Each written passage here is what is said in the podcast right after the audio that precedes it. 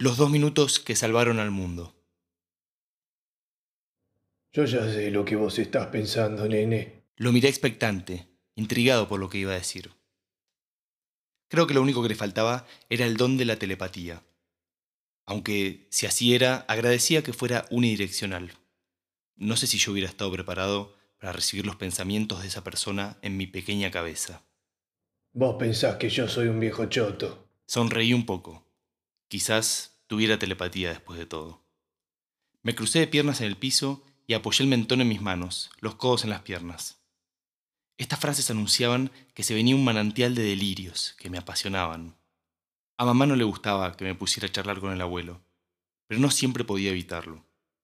Y entonces podía sentarme al lado de su silla y oír al viejo volver a divagar y divagar con ese viaje que le había hecho perder la cabeza. Al menos eso decía mamá.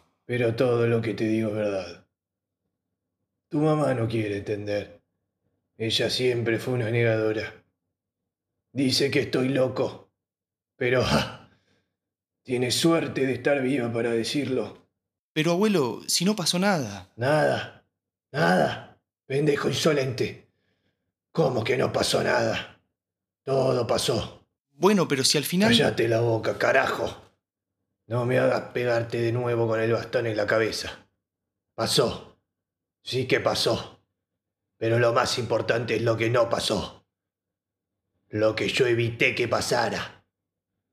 Tenés suerte vos también de estar vivo. De haber nacido siquiera y poder estar acá cuestionando a tus mayores. Me quedé, ahora sí callado, esperando que el abuelo hablara. Al abuelo había que hacerlo enojar, pero solo en la medida justa. En el punto medio entre su mutismo casi de rigor mortis y los bastonazos se encontraba esa zona perfecta, donde repetía una y otra vez su descabellada historia. Yo estaba ahí, en ese punto de inflexión de la historia. Estaba en el momento exacto, sin saber que estaba participando de un momento crítico de la humanidad. Esa cena, esa cena, podría haber sido la última cena. Pero yo actué. Fue una fuerza que me impulsó. Fue como una epifanía que me hizo actuar y cambiar el curso de la historia. De pronto pude ver el futuro. El tiempo tejerse enfrente mío.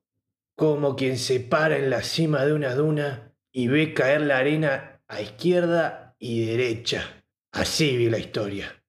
De un lado, desolación y catástrofe. Un mundo destrozado. Del otro lado estaba vos, pendejo malagradecido. Le sonreí mostrando los dientes, para que vea que sí, estaba agradecido de estar vivo. Y eso que tenía hambre, ¿eh? Estaba muerto de hambre. Eso viaje de mochilero. Vos sos un pibito. Ya lo vas a hacer. Esos viajes se hacen con dos monedas en los bolsillos. Y la última semana te das cuenta que gastaste las dos monedas en boludeces y no tenés para comer. Por suerte allá son hospitalarios, son increíbles. Esta familia me había alojado por unos días y me daba de comer. Unos divinos. Se amacó y se enojó de vuelta, recordando el otro futuro de ese pasado. Pero a lo cerca que estuvieron de terminar el mundo. El abuelo se había levantado y gritaba con el puño en alto. Intenté calmarlo, porque se había acercado peligrosamente al punto de enojo sin retorno. Además, si mamá lo escuchaba, no iba a poder escuchar de nuevo el fin de la historia. Y te digo que estaba muerto de hambre. Siguió, una vez se hubo calmado. Si no, jamás me hubiera sentado a comer esa asquerosidad. Pero no tenía mucha opción. Y uno, con su mente occidental, no debe cuestionar sus costumbres. Pero era demasiado. El bicho se notaba que estaba crudo. Todo bien. Yo me como el murciélago. Pero cocinalo bien, le dije al tipo. Y lo metió dos minutos más en la olla. Dos minutos más, pibito. Dos minutos más que salvaron al mundo. Yo estaba emocionado, quería saber más.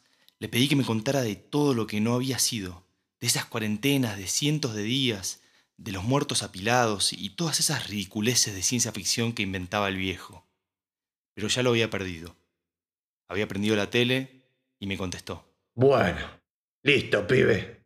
Ahora callate que va a hablar el presidente Pert por cadena nacional.